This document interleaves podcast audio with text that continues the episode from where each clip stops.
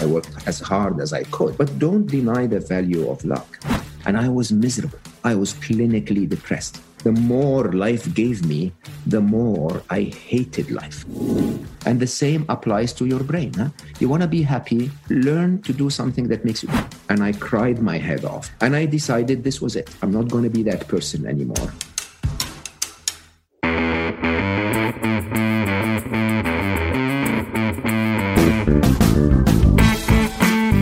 Welcome to a new episode of Dementes. My name is Diego Barrazas, and today I have a really special guest.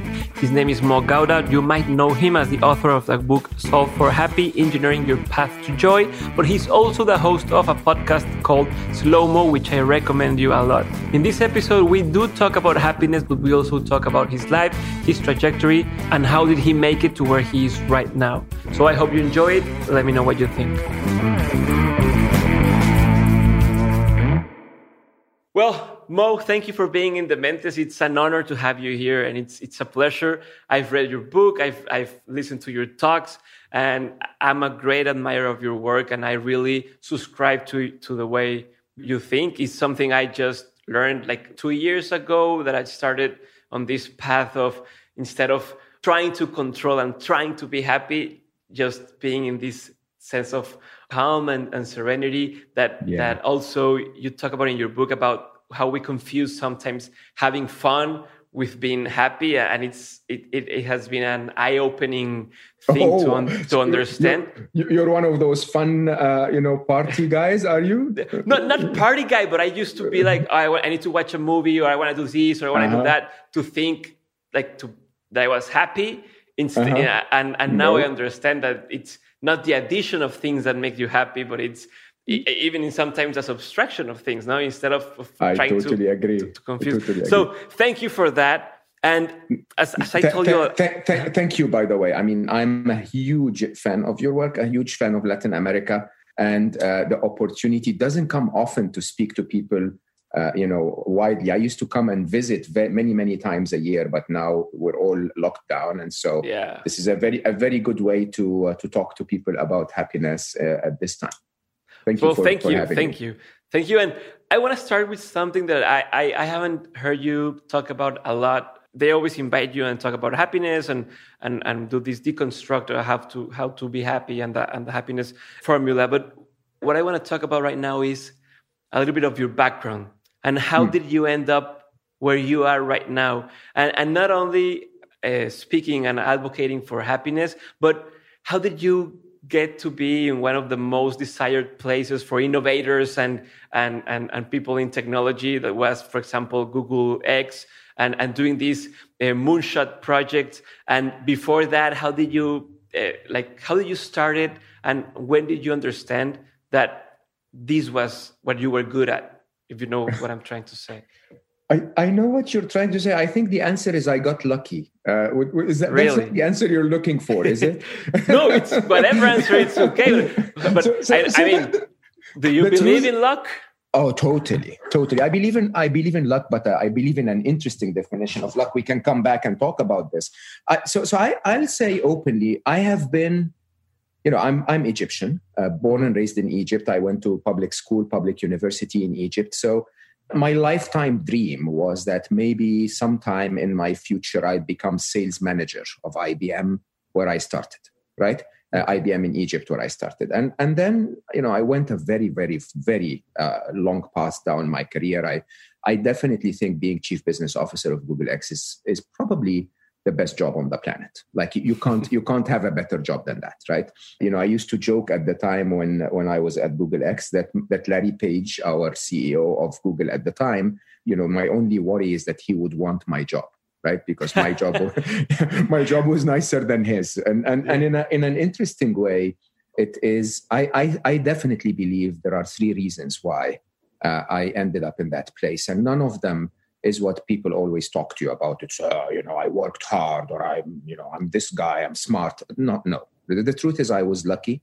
Uh, I, I did things that I love and I did things that were good for our planet. Okay. And most people don't understand that. But I'll go through them very quickly if you if you let yes, me. Yes, please. Uh, Not uh, quickly. Starting, take your time. Take your time. okay. Start, starting from the last one, and and and you'll be amazed. You'll be amazed you know in where i come from in, in our islamic background we have a saying that if you cho- if you chase life life runs away from you as fast as it can okay? But but if you help life life conspires to help you okay? And and truly and honestly uh, you know I, I was very very blessed at a very young age with very good friends. And then I, I, I got married to my college sweetheart who's an absolute angel and you know even though we're no, no longer together we're still best friends. We stayed together for 28 years and she shaped me in so many ways around the idea of you can call it spirituality you can call it karma but the idea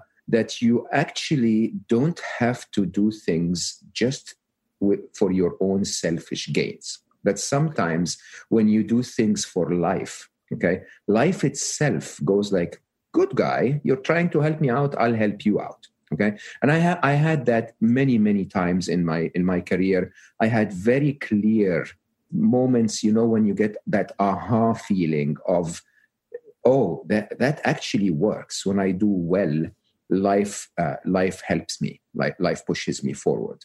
And i think the idea of of doing well is not a stranger to any of us. As a matter of fact i always say it's not difficult to do the right thing. It's just difficult to know what the right thing is and to try and know what the right thing is requires you to have how do i say uh, you know it requires you to have a very clear commitment to search inside yourself if you want to to really be open to changing your mentality to be open to changing your conditioning. What you were told as a child was right and wrong. And we can talk about this for hours if you want.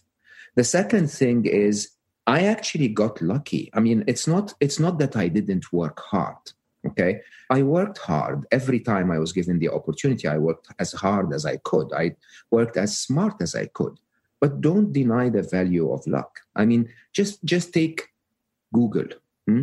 I joined Google at a time when I was the head of emerging markets for the communications sector at Microsoft. And at the time, how um, old were I, you? I was um, 40 when I joined Google. 2000, yeah, 40. 2017 uh, January is when I when I joined, and uh, sorry, 2007, 2017. What is that? Uh, 2007. and, and and the idea is, I at the time I had already achieved quite a lot. Corporate world was really not that interesting uh, you know, uh, often, often political, and I chose to never be political because I always chose to do the right thing. And as a result, I was really contemplating retiring. And one of my very close friends and very strong allies was the head of Eastern Europe at the time, a German gentleman who uh, had just had a baby. Okay. And so he was traveling across Eastern Europe. It was, you know, not his priority. And he came to me and he said, maybe uh, you know, it's time for me to try and do something more local. And I knew the country manager of Germany reasonably well. So I picked up the phone. I said, hey, you know, this gentleman, I really recommend him. He's an amazing guy. And you should, you guys should take him as sales, as sales manager for, uh, uh, for, for Germany. And so it happened. Okay. And the country manager of Germany, instead of telling him directly, called me and said, You probably should tell him, you know, you, you started this whole conversation. So I remember vividly, I was sitting with him in Rhodes, you know, having coffee, escaping from one of those conferences that are boring like hell. And we're, sit, we're, yeah, yeah, we're sitting outside, we're chatting. And I told him, Hey, Florian, congratulations, you got the job, right? And he was so happy. He picked up the phone to call his wife and say, I'm going, I'm not, I'm going to stop traveling. She was very happy. You know, everything was wonderful. He puts the phone down and the phone rings and it's a headhunter okay, mm-hmm. approaching him to join Google. And he basically, you know, I don't know who's the on in the other side, but he's he's like, yeah, yeah, yeah. No, no, I'm not interested. I, I just got exactly what I want, right? Wow. But then he he pauses for a second, and he says, "But I know the exact right person for the job," and he hands the phone over to me, and I'm like, wow. "Who is right? Who is this?" And and uh, and he go and she, you know, and he goes like, "Just talk to her." right? So I, I talked to her. She's Agnieszka is now still one of my best friends, and she says, you know, I have I have this job for you. It's one of the leading internet players in the world. And I said, no, no, no, I'm not interested. I think I'm done with corporate America. And she said, no, no, but this is the largest uh, internet player on earth. And I was like, yeah, yeah, but but I'm done. I, I'm really grateful. And she said, and I quote, so just so that you know how lucky I am. She said, "Are you stupid? I'm telling you." I swear. And and she's still, you know, she's still one of my best friends because she did that to me. Huh? Uh-huh. She, she said, "Are you stupid? I'm talking about Google." And, and, and they, said, they, normally don't say right. They're they normally, normally don't uh-huh. say the name, right? Uh-huh. And and and so she said, you know, give me a day, go to London, meet them, and if you don't like it, then go ahead with your life, but don't pass on that opportunity. So by total coincidence, I was actually going to London the next Thursday. This was on a Monday, and I said, I'm going to be in London for six hours on Thursday. Can you arrange the meetings? Right. So wow. she arranged the meetings right and you eh, you you know you tell me if this is not luck right i mean I, I could tell you i'm the smartest person on earth and i searched for all of those opportunities and when the opportunities came i grabbed them i'd be lying like I, I seriously you said no three times. Dismissed. Yeah, yeah, yeah. Right, right. So this is the second thing. Luck is really interesting. And luck, it, like helps you when you help it. And and we can talk about luck at length if you want. Uh, I have a very clear definition for it. But without luck, we don't go very far. Okay. And our ego and arrogance telling us uh, that we are the ones that make everything is stupid. So, so my my message is open your eyes to luck because when it shows up, you should grab it. Right. That's number two. And number three. Be, be, and before I'll, you before you go to number three, I have a question about mm-hmm. The second one, and I want to yeah. do like a double click on that one.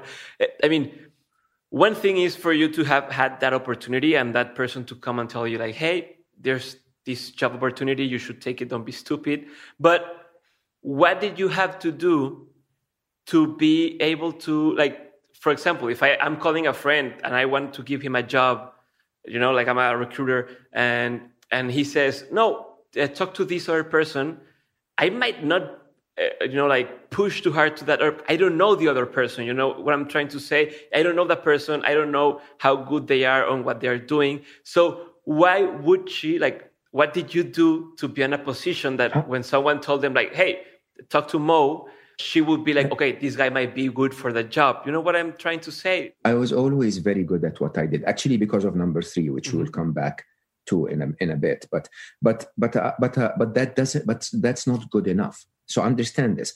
I, I was good for mm-hmm. the job. Hmm? They wanted someone to run emerging markets for Google. I ran the com sector in emerging markets for Microsoft. I understood emerging markets really, really well. And I understood the telecom sector and the internet, which were really my customers really, really well. I, I, understood advertising and the media really, really well. I was a very good fit for the job and I worked hard. I worked my butt off mm-hmm. all my life. Okay. But that doesn't mean that I was the only qualified person for that job. And that's what we forget when we think that we did it. Hmm? Because I can guarantee you there, there must have been 10,000 other people in uh, tech in Europe, in emerging markets, who knew this as good as I did. Okay. And the fact, the fact that the call came to me and not to them is just something you can never plan. Okay. It's not something you can actually uh, d- design as a path of your life. You, yeah. you understand? And, and I think I think that's that's that's also true. The other truth, of course, is it's luck alone is not enough because luck alone will will give you something that has a lot of value to it, and it's now up to you to turn it into equity. Okay, to turn it into something that that is valuable. Hmm? Now, in my view, what really worked very well for me, and a big part of what I now focus on as part of my uh, of my work on happiness, is I've actually never in my life done a job I didn't like which I which sounds um, counterintuitive because normally people will say, "Hey, you know, when there is a will, there is a way." When you're targeting something, you should take a little bit of pain to get there, and you know, we all have to make sacrifices. Absolute crap. okay, uh, I promise you, it's absolute crap. Right? For the simple reason that we perform our best hmm, when we are loving what we do. Right right you know but, but by definition ask yourself are you better with a partner that you're not really sure about or are you better when you're crazy about her or about him, right? Are, are you better with uh, going out with friends that you really don't enjoy, or are you better going out with friends that are really, you love them, you really enjoy their company? Are you better reading books that you dislike the topic of, or are you better reading books that you love? Are you better listening to podcasts about things that you don't enjoy, or, or podcasts about things that matter to you? And the truth is, we are geared as humans, uh, and I, I, teach that a lot when I speak about happiness. Uh, we are geared for to be tuned for optimal performance, mm-hmm. right? And your optimal performance just like when you're healthy, you perform better than when you're sick, mm-hmm. right? And that is why we are wired. Hmm? Uh, if you if you catch a tiny bit of a flu, to say, "Oops, something is wrong. I have an itchy throat." Uh, you know, I'm going to take vitamin C and rest a little. You're programmed to do this because it's your ultimate optimum mode of performance mm-hmm. and survival, right? Similarly, we are wired to do so much better when we're happier. As per my definition of happiness huh? not not not out there in the world surfing and wasting you know uh, time and enjoying and having fun only these are important too huh? but happy happy in terms of i like this i'm okay with this i can spend a lot of time doing okay. this right and when we get into those places it's scientifically proven with with surveys people who are happy are 12% uh, more productive than those who are not. But but you don't need a survey to prove that to you because people who are happy are more committed to what they do. They report less, uh, you know, absent leave. Uh, they make their colleagues and their clients and their partners happy. So those people want to talk, want to work with them, want to give them business, want to make them successful. They don't waste brain cycles on complaining and focusing on things that are negative. They're just focused on the positive and focused on trying to make things better. So, by definition, if you choose something that you mm-hmm. love, you're going to do it better. Okay. okay?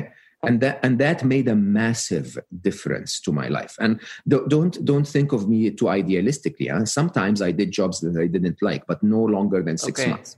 And and I made the choice to leave in what was no longer than a month. So, you know, for example, while I was at Google, I was head of emerging markets, you know, for for the first seven years. And in those seven years, I opened half of Google's businesses worldwide.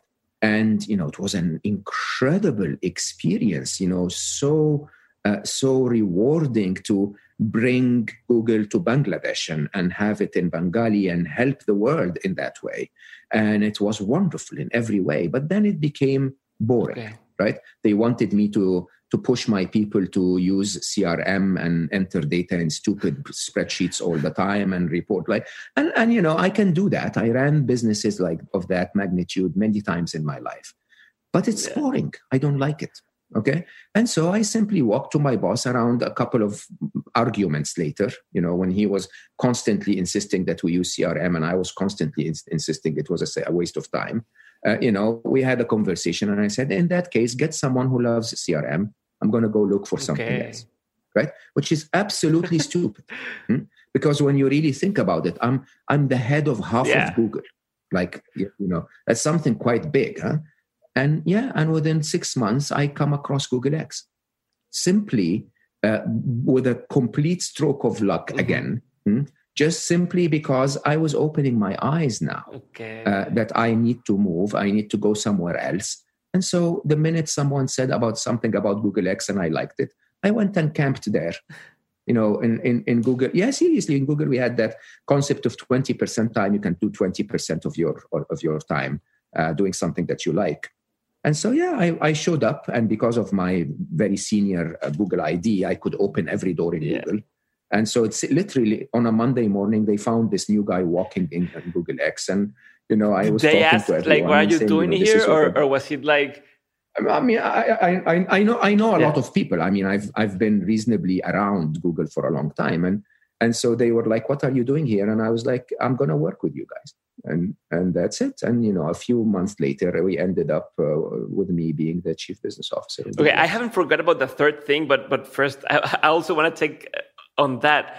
For example, in that case, you, you just went there and said like, "Hey, I'm going to start working with you guys, etc." Uh, how did you earn their respect? I mean, I know you were already like a senior in that place, but many of the times, I suppose younger guys might be like, "Hey, who's this guy? He he doesn't know about innovation or whatever. You know, like like he, he's in charge of a business part of of the operation.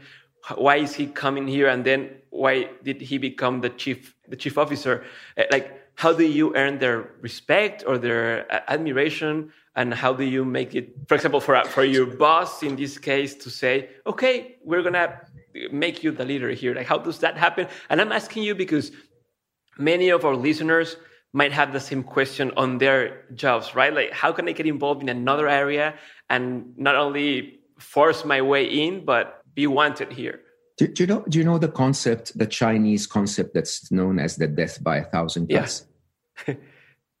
yeah. So, so if if you understand this, hmm, you understand, and mo- most of us go through stages of our careers. Now we start with uh, focusing on on being individual contributors. You know, you, you want to do things as an individual contributor. You want to you know have your own performance recognized and so on. There is a point in your career which the earlier the better, where you recognize that life is all about people and connections. Okay, that as as an individual you can only go you know they, they say if you if you uh, if you want to go uh, fast go alone but if you want to go far yeah. go together right? And so so i had a very simple approach of i understood in my heart that i wasn't the smartest person around okay? And i understood in my heart that most people no one no one wakes up in the morning and says okay i'm going to annoy a few people today okay right? It's like no that's not the objective mm-hmm. of anyone. People annoy others each other because they differ in their value system. And if you if you respect that you're not the smartest person around and that you don't have to judge everyone you start to learn to never burn a bridge. Okay, okay? and and and when you never burn a bridge even even with people that you disagree you can take a very assertive position but without burning bridges it always pays back eventually. So, you know, for example, when I started my career, I started mm-hmm. in IBM. Hmm? In IBM Egypt, I worked for the government sector and, you know, I, I kept good relationships. I was building trust. I was delivering what was expecting from me, whether in the company or to my clients and so on by maybe my mid 30s, mid 40s, between mid 30s and mid 40s, most of my clients became ministers and prime ministers. Most of my uh, customers, you know, which were CTOs or whatever at the time, became CEOs of the largest companies in Egypt, right? And they all they all had that trust uh, with me right similarly with every client every client everywhere in the world there was a time when you know i was quite welcome in uh, in china you know working with the chinese government for example even though you know google at the time wasn't really very well connected in china if you want. Why? Because i never burn a, burn a bridge. I have i have my own personal uh, connection. And and the story with google x is uh, at the time we had vice presidents meeting something i think it was called the golden circle or something like that. So it was larry page and mm-hmm. a few you know very select uh, uh, you know updates on on what google is doing and you know, one of them uh, got on stage and spoke about Project Loon, which was providing the internet from balloons, which is totally what I love to do.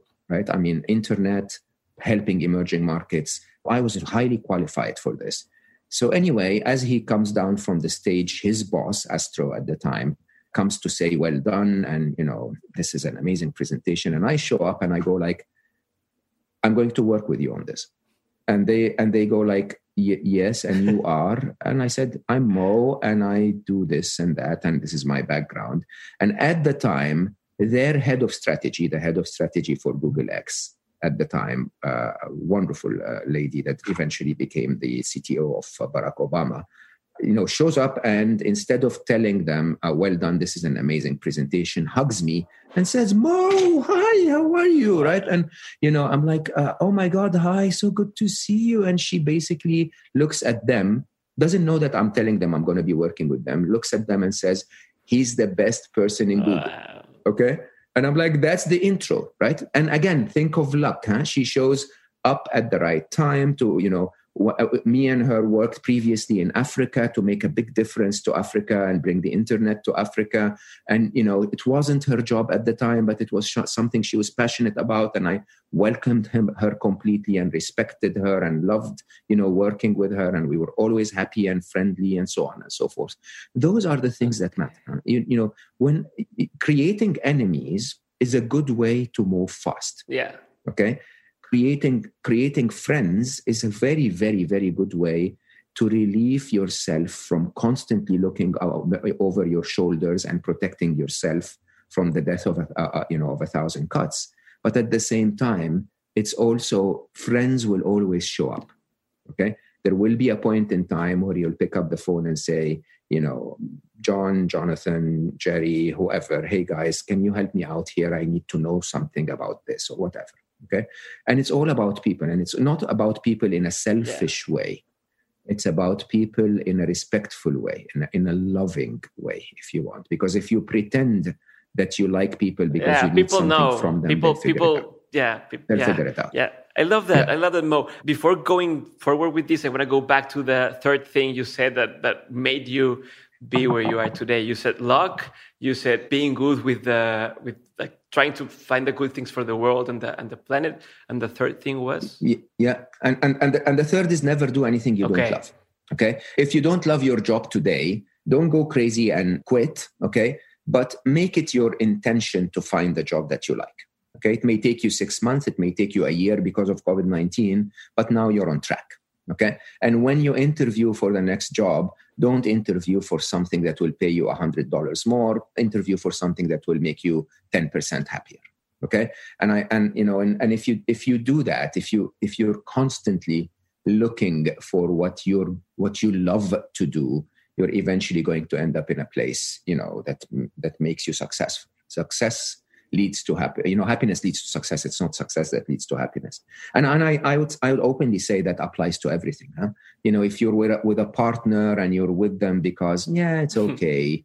right and you know maybe i yeah, i don't want to go dating again and you know stability is good and uh, right if you're not totally excited about your life every life every morning change it okay life is a world we live in total abundance right and and and the idea is if you believe in abundance life treats you with abundance if you believe uh, that I hold on to what I have and I am afraid and I, you know, have to sacrifice. Yeah, yeah it's kind of like the the theory uh, that about uh, givers and takers, right? That takers end up uh, not being as well as people who give.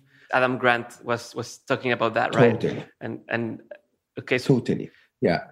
I don't, I, I, you know, I, I don't know what's the word for it in English. In, in Arabic, it's thawab. In, in, uh, in, you know, Eastern religions, it's uh, karma. But truly, you know, giving is the shortest path to receiving. Uh, and again, you know, just, just be out there believing that you will never, never need. Okay.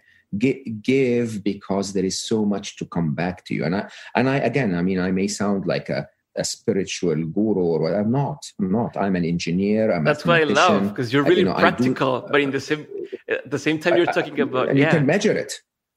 You, you can you can measure those things. You know, basically, basically, your life is like like water right? You can you can keep it around you and hold on to it but then it becomes stale. It smells like a swamp right?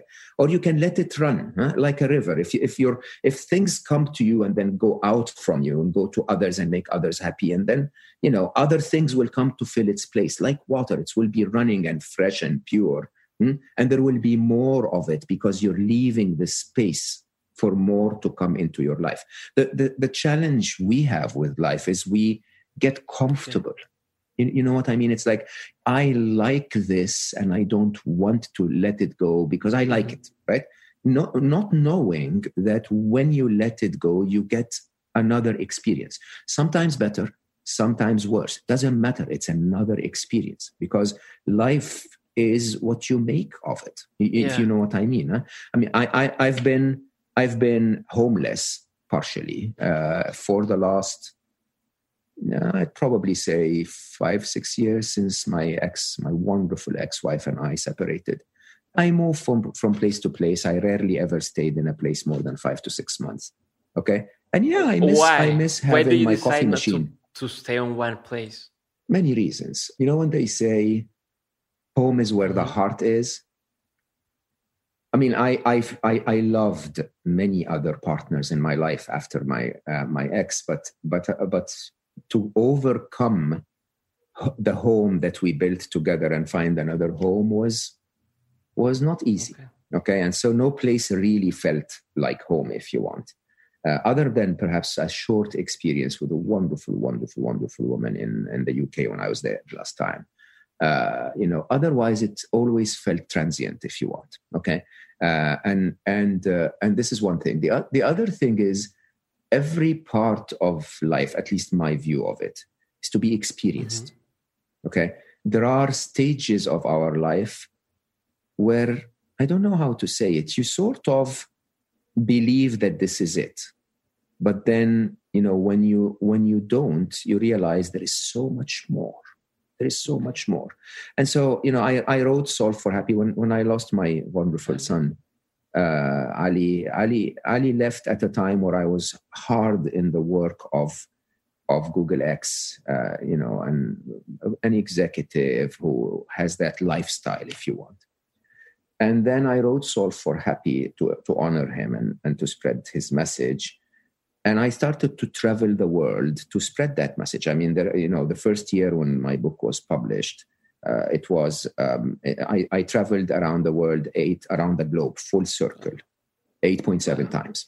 And then the second year i did uh, 8.9 times and then the third year i did 7.8 times. Uh, and i'm so grateful for covid-19 that i'm not doing that anymore by the way.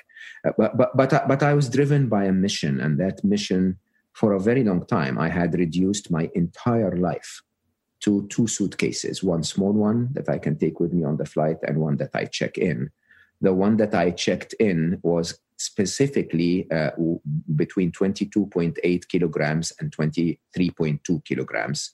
Uh, the difference was protein bars. And that's because they wouldn't allow me to check it in if it's higher or lower. And so, and, and, and, in, and part of that experience was that I needed to count the 14 t shirts that I can take with me everywhere. If I wanted to buy a new t shirt, I had to give one away. And that had so much joy to it, Diego.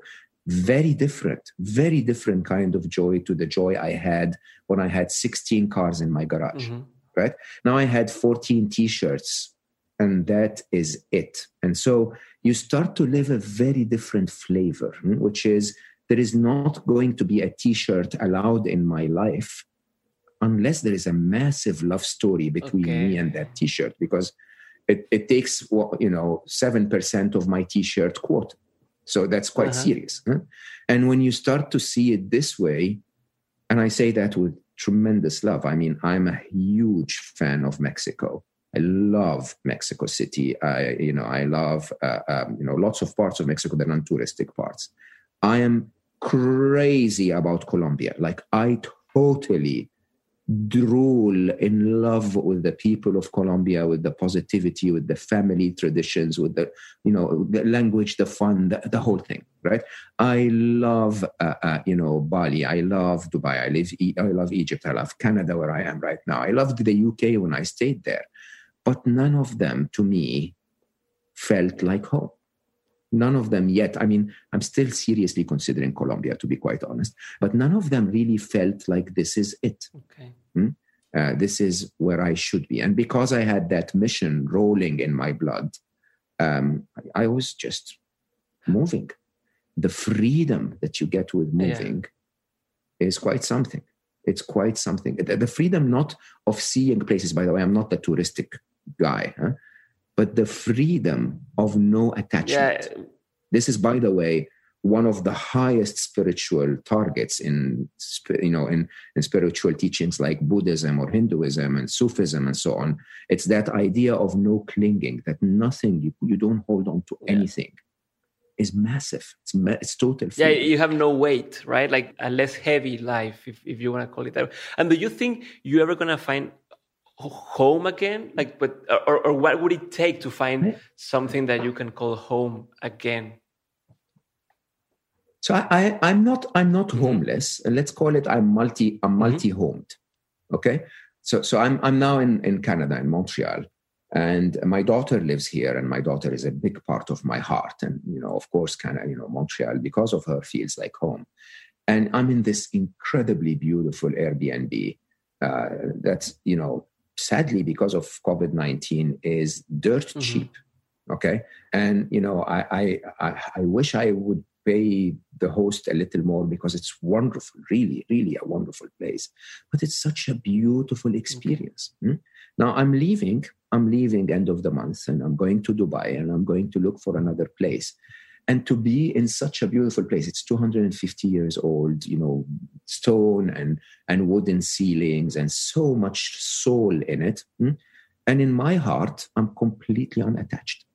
I felt it it was my home it is it is my home it will it will forever be my yeah. home hmm? But i don't i don't have to be in it yeah, yeah you you're, I mean? you're not clinging to it that's what happens to me for example with my my, my wedding ring my wedding band we had a discussion my wife and i because i told her like like yeah. Be careful. be, be, careful. Be careful no, no. there. But what we were talking about was, for example, she told me like if I if if I lost my ring, like she she would be devastated, right? Like her ring and and in yeah. my way of viewing it it was like i could lose it or whatever other present i have and i love it while i have it and if it's lost i won't be like oh my god i mean like I can find a new, yeah. like you can give me a new yeah. ring and I will love it as much as I, I did the last one. But, but I, am not worried about losing things because the object is not what I, what I love is, is like Spot the, on. what it represents and the feeling and right now. But and and and that and that's so interesting huh? because what it represents remains exactly. without the object exactly that's that's i was mm-hmm. talking with, with with alejandra llamas. I don't know if you know her. She's an author. And we were talking about uh, death right? About, about the death of of loved ones.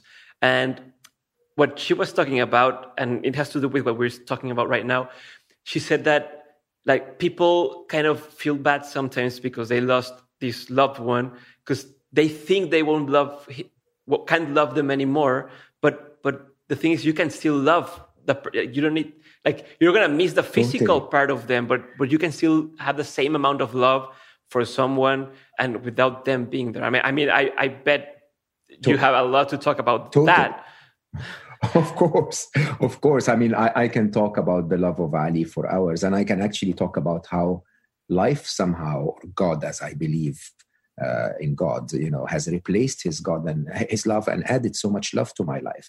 But but but on, but on that note, before we go there, uh, you know, I was talking on on my podcast on slow mo to Matthieu Ricard. I don't no. know if you you know Matthieu. Matthieu is he's he's known as the world's ha- world happiest man. He's a a French PhD in uh, cellular okay. genetics that ended up uh, at age 29 leaving life behind and going to uh, become a monk. And, and he, he was one of the most uh, uh, renowned monks in, in Tibetan Buddhism uh, because of several studies on his brain that actually showed how his brain morphed as a result of uh, constant meditation. And I was talking to Matthieu uh, at a time when I'm actually really contemplating how much of a monk lifestyle I want in my life. And I asked him and I said, Matthieu, why do you do that? Like, why do you give up on a life french you know stylish born to a french philosopher and a french artist high society in in france? And you know why do you give up on that? And he said well life is designed so that you give up on something right? Most of us end up giving up on what life decides to force us to give up on. I decided to choose. Mm-hmm. okay? I, I was asking him very openly. I was saying you know, why do monks have to give up on romance? I mean, it's such a wonderful thing to have in your life, to have a, a, romantic partner and that energy and wonderful experience. And he said, Well, which woman would accept for me to go and spend three years next to my teacher or four years in a uh, in a solitary, uh, uh, you know, uh, uh, um, retreat or uh, retreat? Yeah, yeah, right. And you know, and I, you know, I I understand there is so much joy in having someone next to you but I chose the joy of ascending on my path to enlightenment. And by the way, even if she had accepted it, would it have been fair of me to treat her that way? And, and somehow, when you really think about those choices, hmm, do I choose to have a, a, a, stationary place which has a certain joy to it? I mean, I spent uh, around eight months in London uh, last year where I had my own coffee machine and you know that that amazing romantic relationship between you and the mm-hmm. same mm-hmm. right it's like you wake up every morning hi honey uh, what are you going to make for me today and then it makes you that perfect coffee yes. right and, and, you go like you go like you know this is something to yeah. cling on to right and uh, you know and and and somehow you had that joy or the joy of really i mean i'm i'm i have so many pe- so many friends so many people that i love luckily so many people that love me in so many places around the world. If i if i get to mexico city tomorrow i'll probably be spending i mean i don't know if you guys are still locked down. I doubt mm-hmm. that you any anyway yeah. conformed you know? yeah yeah. You know right? If, you know if i go to colombia tomorrow i'll probably have like 200 friends. And you know if i go to mexico tomorrow i'll probably have 200 friends. And you know it's it's so wonderful.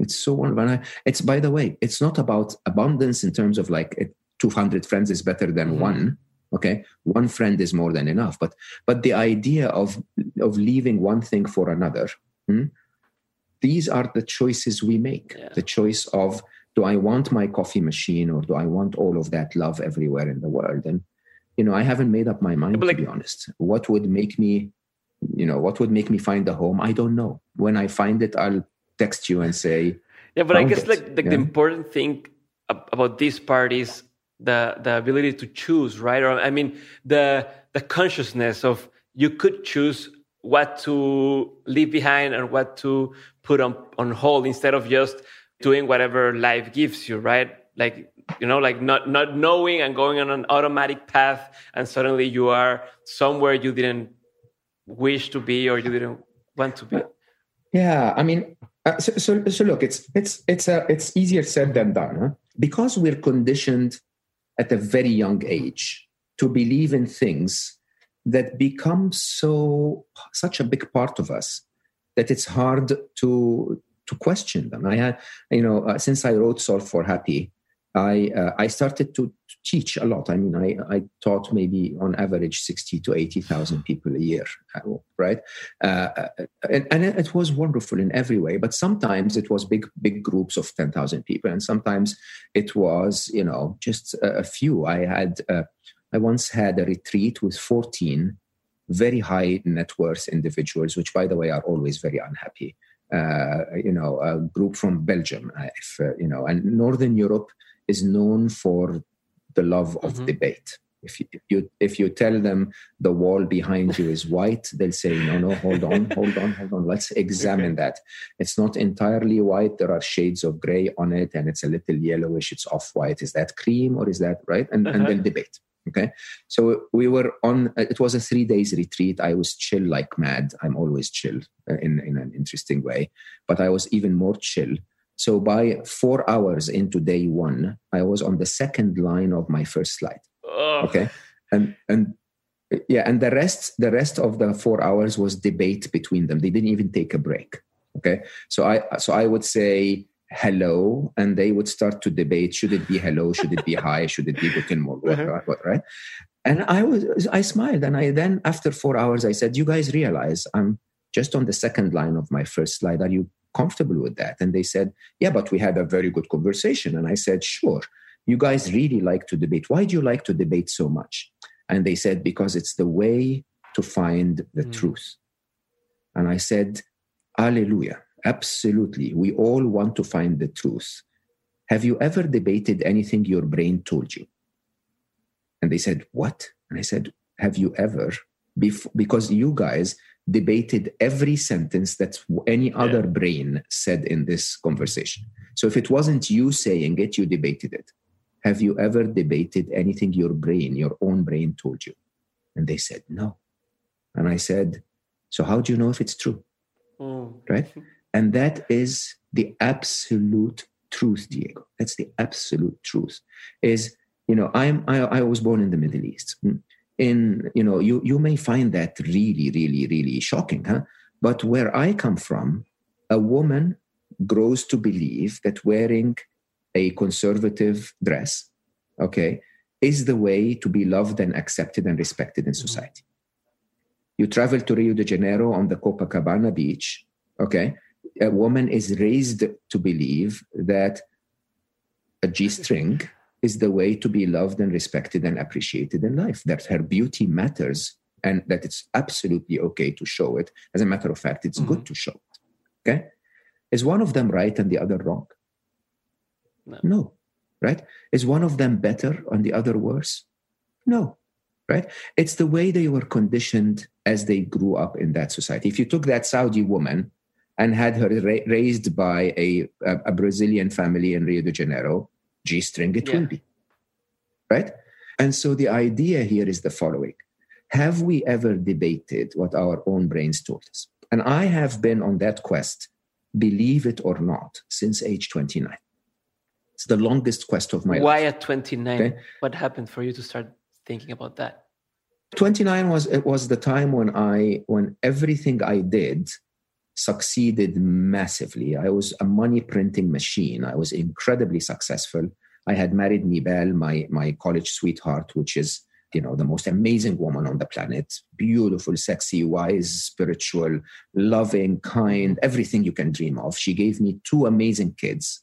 I had, you know, at age 29 i was a director in a consumers good uh, consumers goods company which paid me really well. But on top of that i traded in the stock market with my math skills. I swear to you i printed money on demand. When i needed money i would go trade in the market for a couple of hours make the money i need and that was it right? The swimming pool the cars the villa everything you think you dream of. And i was miserable. I was clinically depressed right? The more life gave me the more I hated life. It was horrible. Okay. And the, and the and the and the thing that kills you is when you have money, you throw money at the problem. So you go on vacations and you buy expensive suits and you know you buy a car and then it doesn't make you happy. You buy another car. It's yeah. stupid. Hmm? And you, you eventually you start to lose hope. You start to to go like this is it. This happiness thing is never going to happen again. Yeah. Right. And I remember vividly one day uh, my wonderful daughter. So I had mm-hmm. Ali, my my late son. Ali was a tiny little mm-hmm. Zen monk.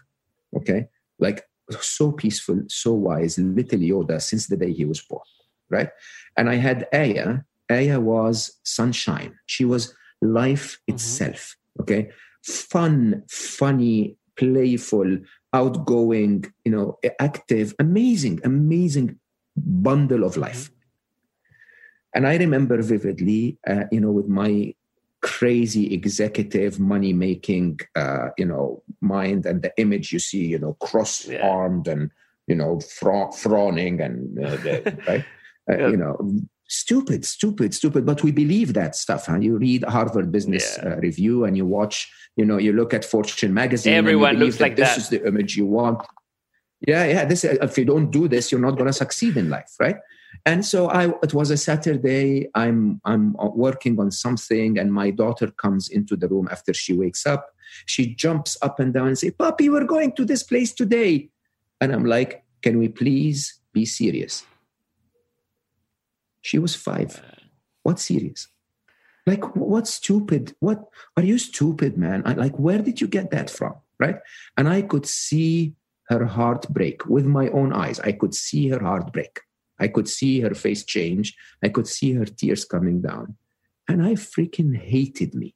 Like I I was like, I don't like this person. And I'm, you know, I'm very masculine in in my appearance and in my behaviors, but I'm also quite emotional and kind and tender inside, if you want. And you know, I I, I sometimes say I'm 58% mm hmm feminine. But anyway, uh, you know, it doesn't have to, anything to do with your your gender or your sexuality or whatever. The feminine yeah. and masculine are mm-hmm. qualities, huh? you know. And so and and so. I closed my door after she left and I cried my head off how I could break my daughter's heart that way. Okay. And I decided this was it this was it. I'm not going to be that person anymore. And just like I achieved every quota, every target I took in my life, I achieved, I was going to give myself a target to turn my unhappiness, grumpiness, annoyingness, control freakishness around. Okay. And that required a lot of self-examination. Hmm? Uh, you know, in my in my theory, in my work on on Solve for Happy, your happiness is found inside you. You're born happy. It's just that you you pile stuff on it. You pile stuff that makes you unhappy. Okay, and that stuff is not from within you. It came from outside yeah. you. And so, if you start to examine what made you unhappy, bit by bit, you'll be able to remove them. Every time you remove something, what's left behind is happier. Okay. okay? And so there was a ton of self examination the conditioning of being a Middle Eastern, the conditioning of being a man, the conditioning of being, you know, an executive, the conditioning of being a software engineer, the conditioning of being a, uh, you know, a mathematician, and, and the condition of religion, the conditioning of religion. I'm, I'm still very religious, but not the way I was conditioned okay. to be religious. Yeah. You know what I mean?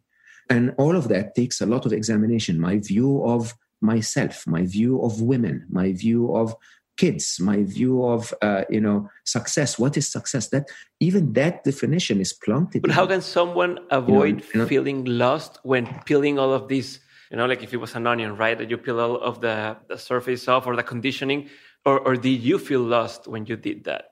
Because I, I sup- yeah? of course you do. Of course you do. Lo- being lost is the only way to be found. Mm-hmm. Do you understand that? Until until you're lost, you're never going to be found. And we worry, we feel anxious about being lost. But the truth is, you know, for those explorers, they they enjoy, they actually seek yeah. being lost. You know, have you have you ever walked out in a in a natural place and said, I'm just going to walk aimlessly for an hour, right? Being lost. This this is what exploring is all about. Now, the, the, the trick is have you ever debated anything your brain told you? Mm-hmm. And that's really the trick. How, how do you do it? You sit down and you go like, a man should be like that. This is what they teach you in the Middle East. And yeah. in Latin America, you guys are as macho, yeah, yeah. as macho as we are, right? And you know, and, and and then you sit down and you say, okay, so let's assume that this is right for a minute. Do I want to be like that? Forget what they told me. Do I want to be like that? Am I actually like that? Did I enjoy it when I was like that? Were there other moments in, I, in my life where I wasn't like that that I enjoyed? Did my wife enjoy me being like that? Okay, uh, you know, when I, when I was not married anymore, was that what women seeked in me? Mm-hmm. Uh, you know, was, was it? Forget women. Was that when I felt? You, you, know how if you play music, if you're as old as I am, you used to have tuning yeah. forks. You, you know, you to tune your guitar, you would you would hit a fork and it would make the sound of E and then you you would tune your guitar to that sound. That that fork would always make the sound of e. Why? Because that's its natural mm-hmm. resonance resonance right? It's it's built to feel that way. So, you know what is my natural resonance? Is my natural resonance uh, yeah what's my default? um, yeah yeah i mean it's like so so, so you start to question those things hmm? you question everything. Yeah and and it's a wonderful thing. I have i have a practice. I have a daily practice which i uh, you know I, people may not understand that. I, I, I call it meet becky okay? Because i call my brain okay. becky. Yeah so my brain is not mo yeah. my brain is becky. And so meet becky is at 25 minutes a day where becky blabbers away. She just says things okay? My my brain goes like um, you know um, your daughter doesn't love you. And i go like seriously becky? And i write it down you know, and I ask what else, right? And my, you know, it will go like, uh, you're never gonna close that deal. Okay, Becky, you think I'm not gonna close that deal, right? And then you sit, you look at them and you question them, okay, right? You question them. You que- you question them. You you know, Islam told you to do A, B, and C, and then you go like, okay, if Islam told you to do A, B, and C, but also told you that Jesus, we we call Jesus the Word of God, right? Uh, if you know, if if Islam also told you that there were other prophets, how come Jesus didn't tell you to to do A, B, and C? Is you know, so one of those yeah. statements is not correct. It's just analytical thinking, right? And then you start to think through those things and say, okay, so Jesus said this, uh, you know, Muhammad said that, and my wife said this. What do I want to say? Like, what do I feel? Okay, and and when you found that, hmm, you found yourself you found that E sound, you found that natural okay. resonance. Okay? And when and when you found that natural resonance resonance, you start to tell yourself, Am I brave enough to live that well that's another big question right? Because one thing is to say okay now i get it. Uh, this is how i feel. This is who i am. But would i be accepted that way? Or would people go away if i am who i really am? Would i lose my job? And that requires courage right? That that, that requires you questioning that statement okay so see, seriously will i be accepted if i was that way mm-hmm. right very good question. Where did you get the idea that you're accepted now? to start with, yeah. okay. Uh, and, and, when where where did you get the idea that it's more important to be accepted than to exactly. be yourself? Where did you get the idea that if you if you were yourself, you're not going to be accepted? When was the last time you were actually yourself? You were fully yourself, and you were not accepted. Not accepted by who? Did that person that didn't accept you matter, or was it someone that actually didn't match you at all? Yeah. right? So you know it's a it's a series of questions. At the at the bottom at the core of all of it is but this is who i am.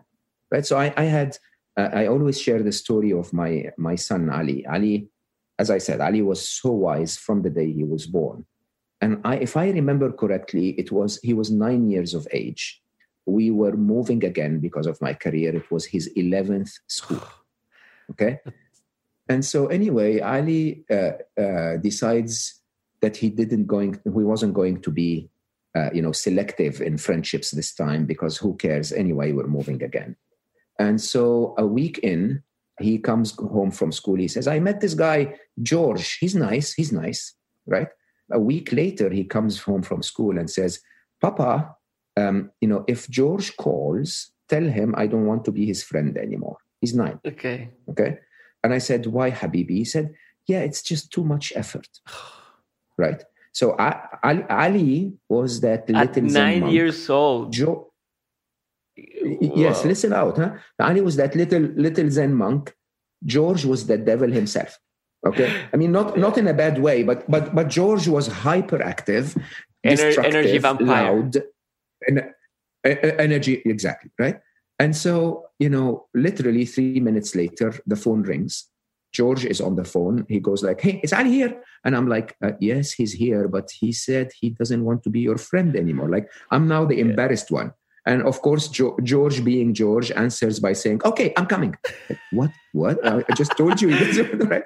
Anyway, he, he, he, hangs up. He shows up like 20 minutes later. His mother drops him at the door uh-huh. and leaves.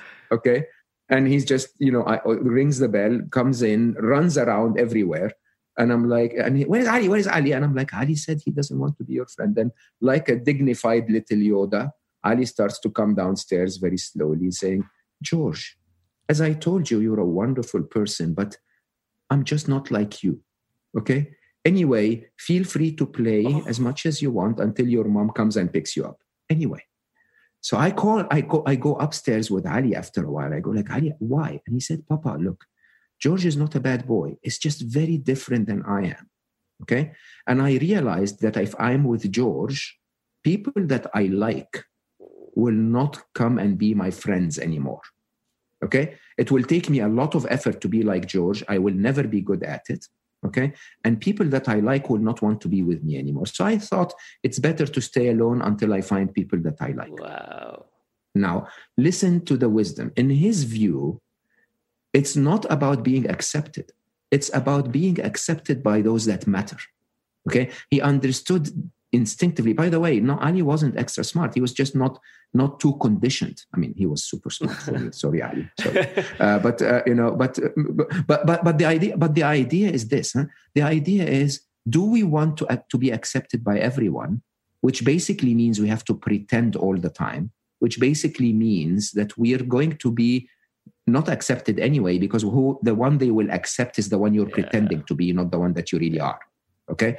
Or do you or do you want to say to yourself well look truth is i am quiet and i am not fit with those who are jumpy and energetic okay? And of course you know this is who i am this is how i want to be. And of, literally a week later ali meets max. Uh, sorry actually he meets jack first. Jack is still you know was still his best friend until the day he died. Uh, you know then you know right after that he meets uh, nick uh, because Nick likes Jack and accordingly likes Ali. And then they meet Sam, and they eventually ended up being that group that everyone adored because they were not pretending to be anything. They were just showing up, chill like hell, and everyone loved that they were they, they wore their hearts on their sleeve. but you. how does a kid learn that? Like, I mean, you know, because I didn't say how do you teach him to be like that? Because I know it's it might not be, but how do you help your kids? I have a, a one year old uh, kid, and I always wonder that like how how do you make him grow into himself instead of growing into something you expect you expect from him, right? How did you manage to to, to make him oh, so wow. so so savvy in that way? So. The, I, I, you don't make a child anything. That's the trick. Okay, so so there are two sides to this question, huh? because how do you teach him things mm-hmm. is one thing, and how do you let him become himself is another thing right? Uh, uh, common among them is how you are how you behave and more importantly what you define success okay. as okay? So most parents believe that if my son grows to be rich and handsome and famous then then i've succeeded to raise a good son. For that i'm going to beat the hell out of them to work hard and study too much and do this and that and the other, right? I didn't believe that. I believed that success was if I could reach a person that is impactful and efficient in life, doesn't have to be a billionaire, doesn't have to be a CEO, but mm-hmm. happy. Okay? If you make happiness, because ask yourself this question huh? Would you prefer to have a son that is very successful but miserable? Or would you prefer to have a son that is reasonably successful and happy? Second one. Okay. Of course. And we, we forget that. So most of our actions are driving our children to be successful. Very few of our actions actually ask, would that make them happy? Right. And so if you if you make that your success criteria, you're going to start looking at things that don't push your children. Ali, for example, and Aya were brilliant in mathematics. Um, um, you know, they got uh, the math genes mm-hmm. from daddy, but they didn't want to be mathematicians. They, uh, Aya wanted to be an artist. Okay, and Ali, in a way, wanted to be a philosopher, wanted knowledge, wanted to to understand mm-hmm. things. Okay. Now I could have pushed them. I said, "Are you stupid? You guys are good. I, I, will tell you, I'm really good in math. I can make you uh-huh. really good at this." Okay, I didn't. I just, you know, when when Nibal Habibti, my my ex-wife, she you know she uh, followed society for a while. And so society in the middle upper middle class in the middle east basically says you take your children from piano yeah. lessons to tennis lessons to swimming lessons to okay? And i resisted and i said Nibal do, do, do they want to play tennis? Okay? And wise she was so wise. She still is so wise. Hmm? she goes like i don't know. And i said okay why don't we agree the following we'll take them to tennis lessons hmm? if they like it we'll keep them in tennis lessons. If they don't, we will take them away from tennis lessons. Mm-hmm. Okay. And so rather than tell them that the that the image of a successful child is one that is an A, a student that plays tennis and plays the piano and does this and does that, which is stupid. The, to us, the the the image of a successful child is a child who's truly yeah. himself or herself, confident, feeling loved, and doing things that they excel at because they love doing. Okay. And your job, so again, in Nibal's, in Nibal's words, in my ex-wife's words, she said, at the beginning, I thought they were my children. And then I thought there was nothing in them about that is mine. Yes. You understand that? You don't own your children. And then she said, It seemed then that I am their parent. But then I realized I'm not supposed to be a parent. I'm supposed to be there to help them find their own selves. That's my role in life. My role in life for my children is I am there so that if they look right and go like, oh, that's interesting, I jump and get it a for facilitator. Okay. A facilitator for them to find their own selves. Okay. And if you don't believe that, look at your own self. Huh? Look at you growing up, regardless of how good or bad or difficult your parents mm-hmm. were. Hmm? And what you wanted, you were spending your whole, especially teenage life, okay, trying to be what you want to be despite the resistance. and maybe if they just supported you you would have gone further in being who you wanted to be because you wouldn't have wanted to prove them wrong. You wouldn't have wanted to to to re- reinstate your independence. Uh, you, you wouldn't have one you know you wouldn't have wasted so much effort and time trying to get them convinced that you're a footballer. I like football. I want to play mm-hmm. football mm-hmm. right? No no no. Yeah. study geography. Like what what is that right? And and i think the trick about raising kids if you ask me is that your children will never do what you ask them to do okay? They, they'll, they'll always do what you do. Right? So if you if you're a if you're a crazy control freak like i used to be when my kids were young they would grow up to be crazy control freaks. Uh, other than you know again my wonderful wise wife sat next to me once and said i love you. But i'm afraid that if the kids catch those things from you they are not going to be happy. I'm like what do you mean? And she's like you know why don't you do this instead of that? It's also part of you I'm not asking you to mm-hmm. change for me. I'm just asking you in front of the kids, you know, can you do this instead of that? Don't pretend, but can you show more of this than that? Because um, what, what was I showing? I was showing the macho Middle Eastern yeah. father image. Do this, don't do that, I'll beat you. What, what mm-hmm. stupid. Who conditioned me to do this? Right? And then eventually, I'll tell you, me and Nibal, we sat there doing nothing but being their servants. We were their facilitators. Yeah. Okay and they not, they not only led their own life to where they needed to be they led our life there is so much wisdom hmm, in us as humans that is built in so so again in in islamic culture we have uh, something that basically says your brain is not in your head mm-hmm. okay that your brain is truly in your heart okay. and when i started so I, i've been working for the last five and a half years on a project basically that empowers the feminine okay. side of me so so i you know remember mathematician computer scientist mm-hmm. engineer right totally left brained hmm? and i thought i was smart hmm?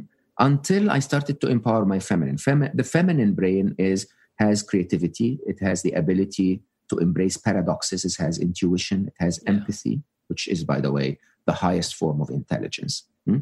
and and when you combine all of that you know when you really really really manage to find your feminine and intelligence don't tell anyone diego you and i are stupid. Like the mm-hmm. masculine brain is so limited. It's so limited. It's it's linear thinking it's linear thinking it's analytical thinking very valuable when you've actually consulted your intuition on what should you yeah. dedicate your your linear thinking to right? It is uh, problem solving good for very, execution. very useful if you've managed exactly if you've managed to embrace a paradoxical thinking that told you by the way there are yeah. multiple uh, uh, approaches here right? There is not one right answer. So all of those things huh, when you really really allow yourself to think that way this is when you start to make a difference to yourself to your to your children to everyone around you. And and how, again goes back to have you ever debated what you were told okay so you just talked about letting your kids, for example, find themselves and do what they wish to do and, and try. But I, wonder what happened when you were a kid. Uh, what did you know what you wanted to be when you when you grew up? And I ask you this because I mean you've learned a lot of things in, in university and, and masters and stuff. But I think that many of the things you ended up doing was all, were always new things. Like I think it's quite impossible for you when you were starting to know that, that Google X will even exist so, like someday in the future. And like your job constantly yeah. was about solving new things that didn't exist before right? Like opening new uh, new areas of each company and doing stuff. So so when you were a kid what did you wanted to do when when you were like an adult? And also how did you learn to do things that didn't have a, a prior uh, you know like like like somewhere to learn from you know you needed to yeah. solve problems that were never there before. I, I, I, wonder if an answer to this would be not a misleading answer, to be honest. So, so, so I think at the core, at the core of understanding how our brains work, is a, a conviction that that your brain is different mm-hmm. than mine. Okay, that our audience, our listeners, each and every single one of them mm-hmm. is different. Okay, and and you know the way we learn is different our abilities are different and and it's it's it is so complex uh, even though so simple, right? So if you take, uh, you know, a person who loves mathematics, for example, by definition, they will probably be good musicians. Uh, they'll, you know, uh, uh, you know, it's the same part of the brain. Hmm? An animal lover, by you know, for example, is by definition a little more creative. They're the same part mm-hmm. side of the brain, and so on and so forth. And so the trick is to understand what your own brain mm. is. Hmm? So, so almost like horoscopes, where you know sometimes those things become really accurate descriptions of what a Gemini is, or you know what uh, another uh, horoscope is. Uh, you know, it's it's basically it, it requires that understanding. The, the thing, however, is the way our brains work is very very much the way uh, similar to the way our muscles work mm. you know when you go to the gym and work out you strengthen certain muscles okay uh, uh, the, similarly when you go when you when you use your brain in specific ways repeatedly you strengthen certain neural path okay, okay? so I, so so I, I interviewed um, on slow mo I mean, one of my dear, dear friends is Rick Hanson, who's a very well known neuroscientist uh, who's also a very very devout Buddhist, and he he works on that interface in, in, you know interface between spirituality and neuroscience, if you want. And one of Rick's big uh, work, uh, you know, big contributions to the to the field, is that idea of uh, you know how you can train, you can you can sort of uh, wire your brain for happiness. Okay, the and, and the work on neuroplasticity is a big part of that. And now, now, what is neuroplasticity? Neuroplasticity is just like going to the gym. Uh, you know, if you go to the to the gym in Europe, mm-hmm. hmm, most of the machines are for upper body lifting, right? And that's why that's why the gym is mostly frequented by men, and they're all uh, pumping iron, right? If you go to the gym in Latin America, at least the ones I went to, it's mostly frequented by women, and it's always squat mm-hmm. machines okay? And which uh, you know we totally appreciate about latin america. Well done right? But but but the truth is the following huh? If i squatted all the time i would look like a yeah. pear. If i lifted all the time i would look like mm-hmm. a triangle. Now now whether a pear is better than a triangle or a triangle is better than a pear it doesn't matter. But but the truth is what you use grows and what you don't shrinks okay? So you could be born a very talented artist. Okay. But then your parents will tell you, no, no, no, no, no, no, you shouldn't do that. You should study geography. Okay. Okay. And so what will you do? You'll study geography, so you'll do more geography and you'll do less art. Hmm? The more you do geography, the slightly better you will become at geography. And the less you do art, the more the more those parts of your art uh, brain will diminish. Okay. And so eventually you'll look like a pear. Mm-hmm. Right? Only the parts that you've grown are not the parts that you wanted to grow and this applies to everything huh?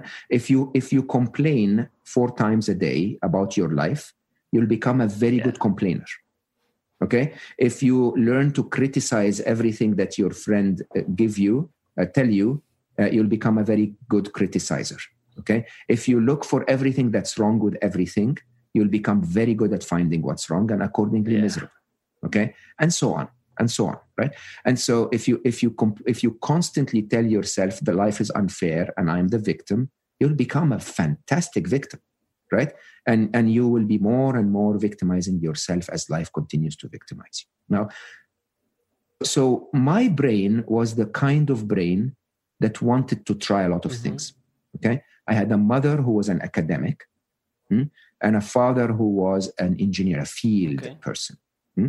And so my, my mother said, as many books as you want.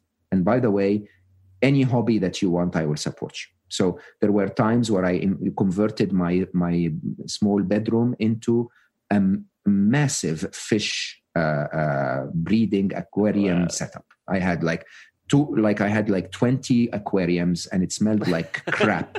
Okay? And it was really you know but i i became really good at it and i traded in fish and i made a lot of money and so on and so forth.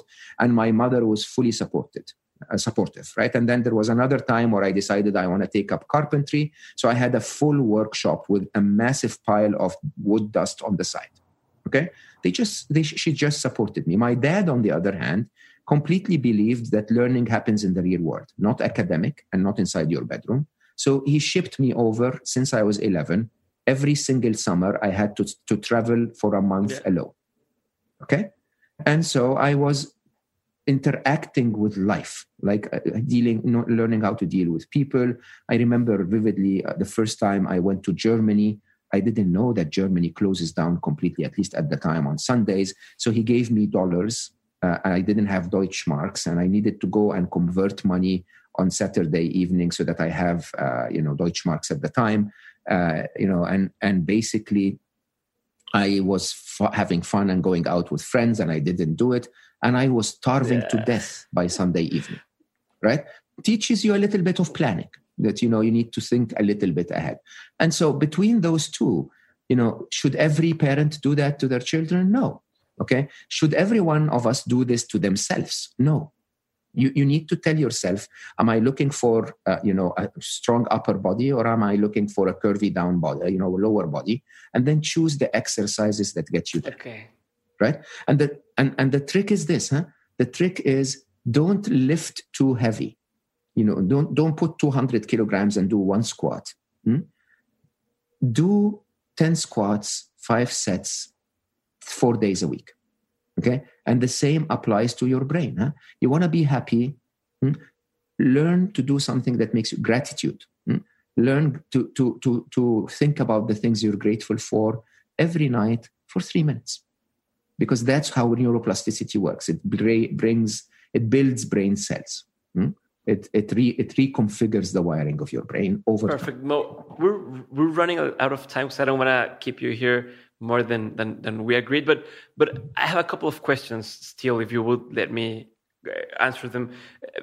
And okay anything perfect. so so one thing would be it, it's it's it has two two sides to the question. The, the first is i mean how how has your understanding of happiness changed since you published the book? If it has I mean, if, if something has changed in your way in your way of viewing happiness, and also, uh, Eh, how do you avoid becoming or feeling some sort of constraint? Like, I bet people ask you when you're sad, like, how can you be sad if if if you wrote about happiness? You know, like, how do we avoid becoming that character that always has to to comply with what, what you said before in your book. I don't know if, if what I'm saying makes any sense to you. Yeah. And, and do you have any answer to that? Yeah. So let, let's start uh-huh. with the second one. I think the second one is uh, leads us better okay. to the first one. So if if I am to win the confidence of people uh, in terms of trusting my word on happiness, I need to be the Olympic champion uh-huh. of happiness. Okay, and to be the Olympic champion of happiness requires you to exercise like an Olympic champion, right? Uh, does that mean I'm always happy? Of course not.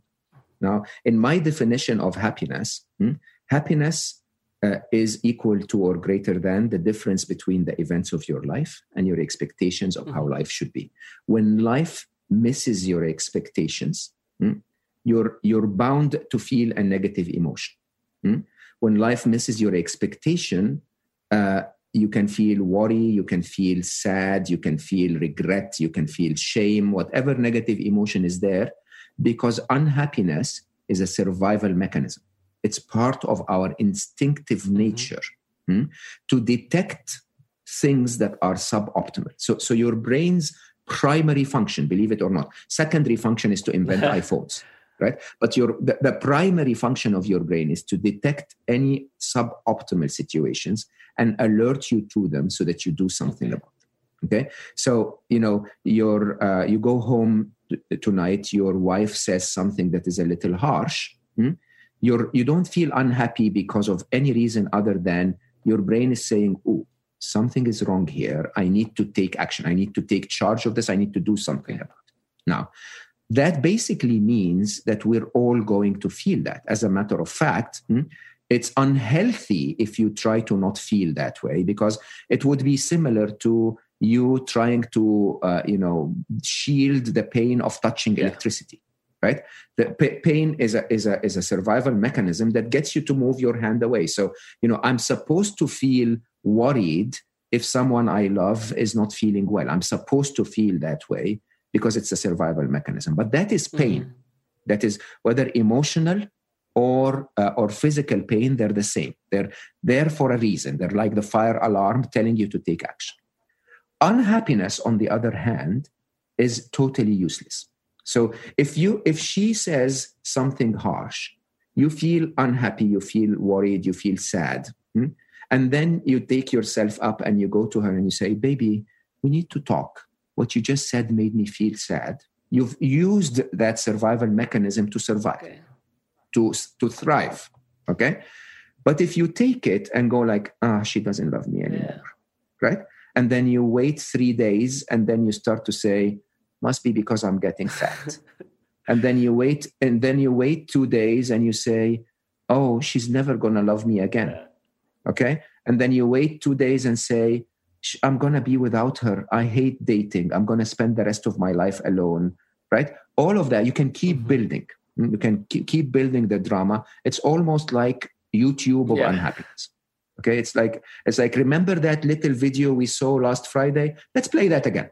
And let's play it again and let's add a little bit to it and let's make it horrible that is what i practice okay so my practice is not trying to numb my ability to feel uh, unhappy it's useful to feel every emotion it's wonderful to feel every emotion it's what makes us alive my my practice is how quickly do I recognize that feeling? And how quickly do I go through my, what I call my happiness flow mm-hmm. chart mm, and bounce back to happiness? Bouncing back to happiness is what matters. And I, and I say that publicly, and I'm not bragging. Mm, but with years of practice, my average average bounce back time from the minute from the second i feel unhappy to the second i feel i have gone through the thinking and dismissed the unhappiness is on average seven seconds. Okay? And and it's not i'm not uh, uh, uh yeah uh, this is this is olympic champion level. Okay but but it's not difficult yeah. at all it's it's actually quite logical most of the things that make us unhappy are not worth the unhappiness and they are calling for an action so take the action it's as simple as that i can go into it into detail in details but maybe mm-hmm. in another time right but so so bouncing back to happiness of course there are times you know this year so far i had three situations where one took me four hours and two took me one day each okay. to bounce back to happiness. Fair, okay? Uh, you know, next year I'll do better. But but the idea here is how do we bounce back to happiness? How do we go from that feeling of unhappiness to happiness? And don't pretend. Hmm? Pretending that you're happy all the time. This is toxic positivity. Okay. okay, it's not. It's not supposed to be there. You're supposed to to feel and and supposed to deal with what you feel. So this was mm-hmm. your first question Or your second question. What was the first one? That if your understanding of happiness has changed after the book. Oh yes, yeah. yes, yes, yes, yes, yes. So, so I, uh, I again, part of being the Olympic champion has been the eighty thousand, you know, people I mm-hmm. interact with, uh, many more actually on social media, and I pay a lot of attention. I pay a lot of attention. Okay, and I I learned that we are, from a design point of view, like cars are all more or less the same. Internal combustion engine cars or electric cars are more or less the same. Huh? We all operate on the same engineering principles, but that but we design, we end up being designed differently. So an Audi is different than a, than a Toyota in many mm-hmm. ways. Okay. The, the happiness equation applies to all of us exactly the same way. The six grand illusions apply to all of us exactly the same way. But there is conditioning in us that makes some of us uh, deal with those things differently, filter them differently, uh, you know, have biases about them. So you guys in Latin America, right? You know, would puzzle any any capitalist American businessman in New York like crazy. It's like you know you remember that uh, that joke about the fisherman that fishes enough and then goes to spend time with his family you know yeah. the capitalist would say why are you not working a little more so you can buy a few more boats and so on yeah. and so forth right and then the, the, the fisherman asks so why would i do that and the capitalist would say you know so that you can actually finish your work early and go spend time with your family and the capitalist and the fisherman would say yeah i'm doing that yeah. already okay and so in you know in latin culture Uh, we believe that family matters. We believe that our relationships with friends and our love life and dancing and enjoying life is a big part of the Latin culture. That is a very good way to solve your happiness mm-hmm. equation, right? In German or Northern European culture, there is that debate and criticism. And, you know, in Eastern European culture, there is that uh, cynicism, looking for what's wrong, always looking for what's wrong, and you know, and so on and so forth. Right? The uh, the machine works exactly the same way, but the way you use the equation yeah. differs from country to country. Okay, uh, more or less at the end of the day, I I will narrow it down to to to, to the mission really to one billion happy. Huh? I, I believe that people are happy when they make happiness their priority. Okay, that when they shoot where they aim for happiness and make it more important than other things then when they practice happiness like they go to the gym mm-hmm. okay and then when they try to make others happy okay. Right so if you look at happy cultures around the world these are the three primary guidelines people value their happiness so they'll go dancing even though they may not have had uh, you know a job mm-hmm. for tomorrow okay uh, they will they will practice happiness. They will do things that make them happy, be with people that make them happy, not with people that make them rich or not necessarily. I mean, sadly, of course, the big cosmopolitan cities, even in Latin America now, are becoming more like America. And, and third is they will want to make others happy. And if we want to make others happy, this is my 1 billion happy mission. If you want to make others happy, just go leave this conversation. If you if it made you any happier, call a couple of friends and tell them, hey, by the way, I learned something new today right? And that's your attempt to make others happy. And if, if two of us tell two who will tell two who will yeah. tell two who will tell two each, we'll get to a billion happy in no time. Perfect. Mo, one last thing. We started with the the word lucky, and you told me you had an interesting definition of that, and I would like to to listen to that before we we close this up. So I work on multiple books at the same time. One of the books I'm working on is a book that I call Understanding mm-hmm. Fate okay and and you know i wa- i wanted to understand the impact of luck on okay. fate hmm? and so i did an experiment and in that experiment i went out looking for us dollar mm-hmm. cents the the copper looking ones uh, bronze looking ones uh, and within three weeks understand before that i never found a us dollar okay. cent okay within three weeks from trying that starting that experiment i found 137 of them okay I found 137 of them in the weirdest places, in the streets of New York, as you can expect, but also in India, in Dubai uh, airport, in Heathrow airport, mm-hmm. everywhere. Okay, uh, uh, you know, and uh, I found them when you count when you count it. I found several of them a day at sometimes, and so I ex- ex- expanded the experience, and I said, "How stupid! Why didn't I look for something more valuable? Let me look for jewelry." Okay, okay? and I remember vividly around a week into that experiment, I found more accessories. None of maybe none of them were actually mm-hmm. gold, other than that one thing which looked like a, a diamond mm-hmm. ring. Okay, that uh, that was again on the streets of New York in a very busy street uh, in New York in Broadway, and I basically instead of picking it up, I stood on the wall, uh, you know, face, you know, rested on the wall and watched as a as seventy people walked over it, okay, and uh, and never even noticed it, never even picked it up, right? And I started to do the math in my mind. Huh? From a probability point of view, I had no higher probability of coming across that thing than any of them. Okay? Because basically, any one of them could have seen it with the exact same probability that I could. Hmm? But I was looking for it. I was looking for it. I was expecting it. I was expecting life to send me accessories and jewelry. So I I was primed. So I so I could see it. And that really is what your wow. luck is about. Hmm? It's that it's that interesting tendency to believe that there is something for you to find. Is that serendipity of allowing yourself of for example, if I was looking for US dollar cents and I decided to lock myself in my room for three weeks, I would have found none. It's that openness to find it, it's that interest to find it, it's that optimism to find it, but it's also the serendipity of being out there in the world. And so, you know, let's close with this. In you know, COVID nineteen hits, and everyone in the world starts to talk about the negative side of mm-hmm. it, right? Because of my brain training around what luck is, I was like, there must be something good about it. There must be something good about it. Okay. and so I started to list down what good can come out of it. You know, one of the examples that is completely fundamental to my life now, I don't know how I would live without it is COVID 19 starts. I decide to start my slow mo uh-huh. podcast, right? I go like, people need positivity. Okay. So I start, I start to, I, I say, okay, let me give it a try. And today it's part of it's one of the top 10% worldwide. It's making a difference to thousands of people. And it's the best joy of my day. Like the, day, the, the, the two hours I spend with my guests to record a podcast is, is just so enjoyable, so much wisdom. Hmm? I could have chosen COVID 19 as the opportunity to shut down mm-hmm. and cry. Okay. And I could choose it as an opportunity to try and start slow mo, a beautiful project. The difference between them is an optimism, is, a, is an idea of I can make my own luck. I can actually go out there and choose the good side of life. And if I do that, then I, w- I may not be luckier, guaranteed, but from a probability point of view, I'm much more likely to find the diamond ring if I'm expecting life to give me the diamond ring. And I think that's what luck is really all about.